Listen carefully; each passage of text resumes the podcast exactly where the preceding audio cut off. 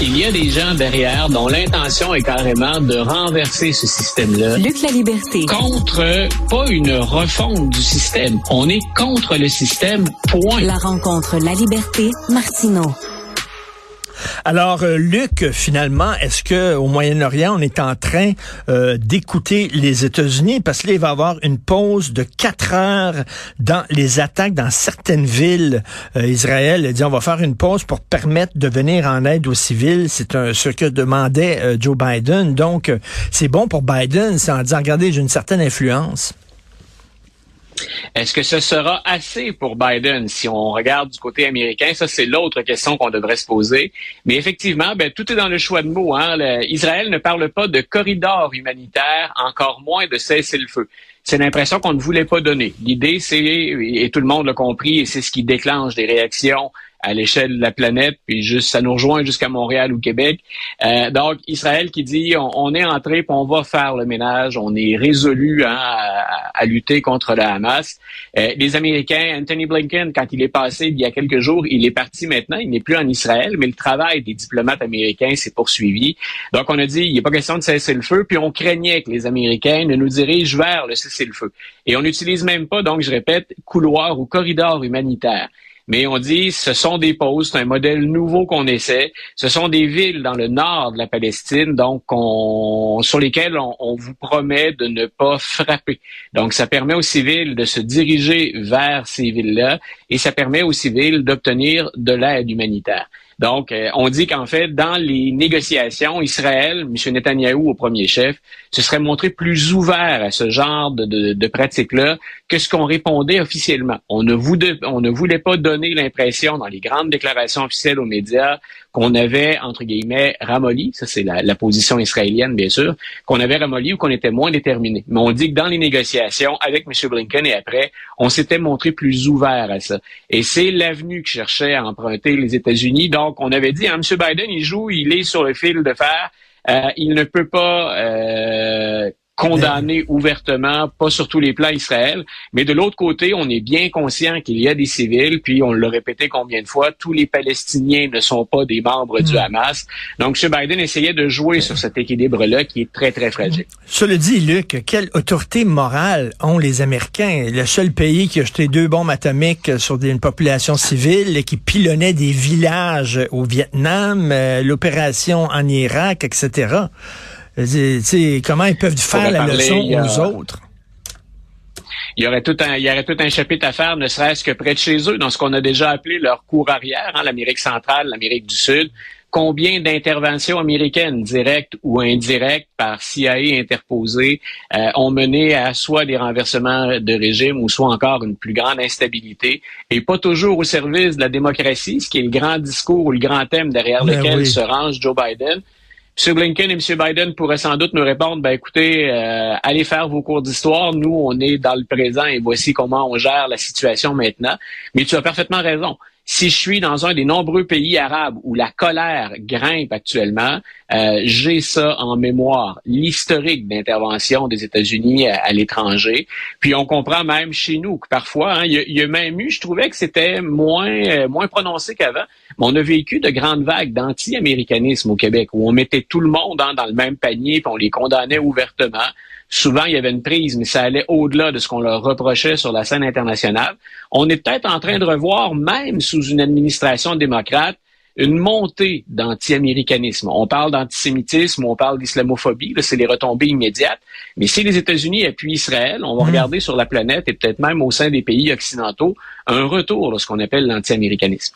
Et la question qu'on se pose, c'est à partir de quel moment Israël va dire bon on a fait la job on arrête de pilonner ça, ça va continuer combien de temps cette affaire là voilà, dans quelles conditions et pendant combien de temps? Euh, ils parviennent, je pense, à, défendre leur position tant et aussi longtemps qu'on ne s'en prend qu'aux terroristes. Mais jusqu'où on est prêt à aller parce qu'on le sait très bien, puis on l'a dit, c'est une stratégie du Hamas. Hein? On se cache derrière les civils justement parce que chez les Occidentaux, c'est un point qui ne passe pas, c'est inadmissible. Donc, euh, tout à fait d'accord avec toi. Mais, mais là, c'est parce que je vois pas, je vois pas la performance, je vois pas l'efficacité de ça. Parce que tu crées d'autres terroristes. Là. Il y a des jeunes qui peut-être n'étaient pas, étaient plus modérés, mais à cause de ça disent, ben moi, je vais joindre les rangs du Hamas. Et là, comment tu peux, ça règle pas ton problème. À la limite, ça le nourrit. Ben, écoute, et c'est beaucoup ce qu'il y a derrière les réactions d'antisémitisme qui se multiplient maintenant. On l'a vu, moi, je couvre plus les États-Unis, mais euh, on parlait récemment de ce qui s'est produit à Montréal, ce qui s'est produit dans une université, ce qui s'est produit contre une synagogue. Euh, je, je pense que ça vient nourrir cette rancœur-là. J'excuse pas les gestes d'antisémitisme, loin de là. Mais si on cherche l'origine de la rancœur, je pense que ce que pratique actuellement comme stratégie Israël, tu viens de mettre le doigt sur le bobo, comme on dit, ou sur la réaction, c'est jusqu'où vous pouvez défendre cette stratégie-là dans, la mesure où elle se défend. Et plus on plus on, s'embourbe, plus on multiplie les victimes civiles, on ne fait qu'entraîner des répercussions sur la diaspora, sur les gens qui vivent, donc les Israéliens, mais qui, ou les Juifs qui vivent à l'extérieur d'Israël. Et même au sein du gouvernement israélien, euh, j'aimerais bien être au cœur de certains débats parfois pour voir qui appuie Netanyahou ou qui est les, les plus radicaux, euh, les faucons, et qui euh, aurait tendance à calmer le jeu un petit peu. La population israélienne est choquée, puis on l'a compris parce que le Hamas a fait. On n'est plus, on est moins là maintenant. C'est l'origine. On est dans jusqu'où euh, et jusqu'à quand, comment vous allez continuer à agir? Écoute, est-ce qu'il y a un nouveau euh, Unabomber aux États-Unis? Le, gars qui envoyait des lettres piégées, euh, où il, fut un moment aussi, c'était de l'anthrax hein, dans certaines lettres, de l'anthrax qu'on envoyait. Et là, tu me dis, c'est des lettres qui contiennent du fentanyl qui ont été envoyées aux travailleurs d'élection dans cinq États américains. Et on, a pris ça très au sérieux pour la quantité de fentanyl puis la quantité d'enveloppes qu'on a envoyées et pour ce qui semble être une mesure organisée et organisée pour euh, effrayer les gens à l'approche du scrutin. Donc, on est tout près d'une année électorale. Un des messages qu'on a retrouvé avec ces lettres-là, c'est carrément euh, ne votons plus. Hein, c'est euh, mettons hmm. fin à la démocratie. Est-ce que c'est une menace importante à l'échelle du pays? Moi, en tout cas, je vois ça comme une manifestation sérieuse d'une problématique dont on ne cesse de mentionner des, des, des, volets tous les deux quand on aborde la politique américaine, les formes d'intimidation puis la hausse de la violence. Euh, je te disais, la semaine dernière, on a des problèmes dans certains États à recruter du personnel d'élection parce que certains ont déjà été intimidés directement. Il y a même une victime qui a été mentionné dans la cause en Georgie, mais qui disait, écoutez, moi, et dans ce cas-là, c'était des partisans de Donald Trump, elle dit, j'ai été intimidé, j'ai été menacé, puis on s'en est pris à mon intégrité ou à la qualité ou à l'honnêteté du travail que je fais. Si maintenant se présenter comme travailleur d'élection, c'est risquer sa vie, c'est risquer. Euh, on, on pensait pas voir ça, toi et moi, ben je pense, aux États-Unis, pas, pas à si brève échéance. Donc, l'idée, c'est pas ne partons pas en panique, c'est peut-être pas généraliser, mais c'est une manifestation de plus. Retenez qu'elle s'additionne, ces manifestations, et que la, la, la, victime dans tout ça, la première grande victime de ce à quoi on assiste depuis quelques années, c'est la démocratie américaine. On est en train de scier la branche sur laquelle on est assis. Euh, on est chanceux, Luc, de vivre en démocratie. On dirait que les gens ne le ah. voient plus, les gens l'oublient. Regardez à travers le monde, on peut aller voter, euh, on peut démettre des gouvernements, euh, des, des, des, gens qui dépensent trop, par exemple, ben, la presse sort le scandale, ces gens-là sont dans l'eau chaude, etc. On vit en démocratie, quel bonheur. On oublie ça. Et, c'est que les gens se concentrent sur les failles. Puis elles sont réelles souvent, les failles. Personne n'a dit que la démocratie dans le monde occidental, aux États-Unis, au Canada, était parfaite. On parle de représentation, on parle de transparence, on parle d'honnêteté des politiciens, on a pu parler de corruption. Mais nous avons effectivement euh, une vie politique qui, somme toute, est assez confortable quand on observe le reste de la planète.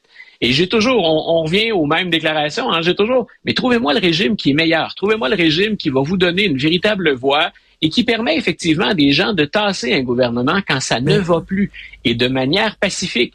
Et je pense que l'insatisfaction, la grogne, puis aux États-Unis, c'est flagrant à l'égard du système, fait qu'on se retrouve avec, on se donnait les chiffres il n'y a pas tellement longtemps, un 20, 25, 30% dans certains sondages de gens pour qui la démocratie ce n'est plus la priorité.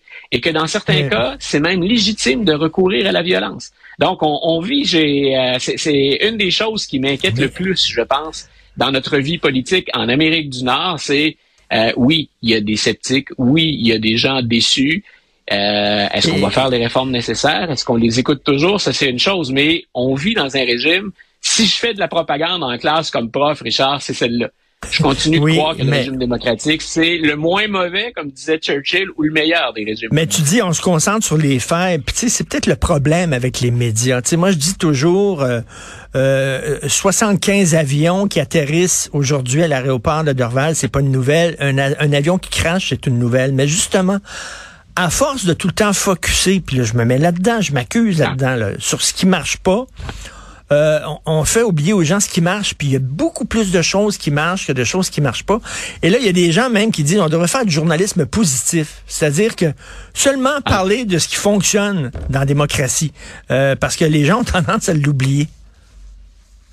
Écoute, moi, j'ai euh, pour, pour, pour, pour faire de l'histoire depuis un certain, un certain temps déjà, pour l'enseigner, on est parvenu à faire au Québec deux référendums.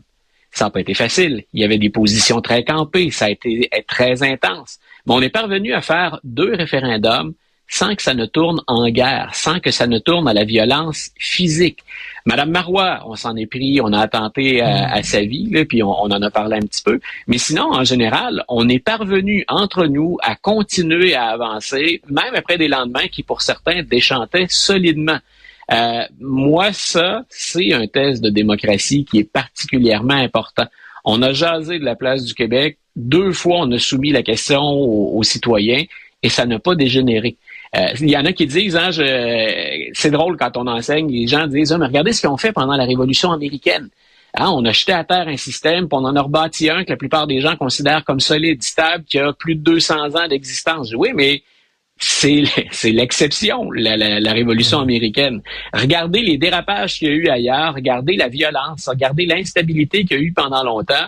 Avant d'arriver à la révolution, moi je pense qu'on a encore des choses à, essayer avant d'envisager ce qui est ni plus ni moins qu'un chaos. Donc, euh, tout ça pour dire, je, je partage totalement ton avis, malgré les failles et les faiblesses je préfère encore le régime dans lequel on vit actuellement. Il faut peut-être le rappeler, c'est la job des, professeurs comme toi, justement, de, de, dire aux jeunes, euh, regardez, il est pas parfait notre système, essayez d'en trouver un meilleur, euh, vous en trouverez pas. Merci beaucoup, Luc, pour le travail que tu fais et chez nous et en classe. Bon week-end, on se reparle lundi. Salut. Salut, bon week-end, Richard.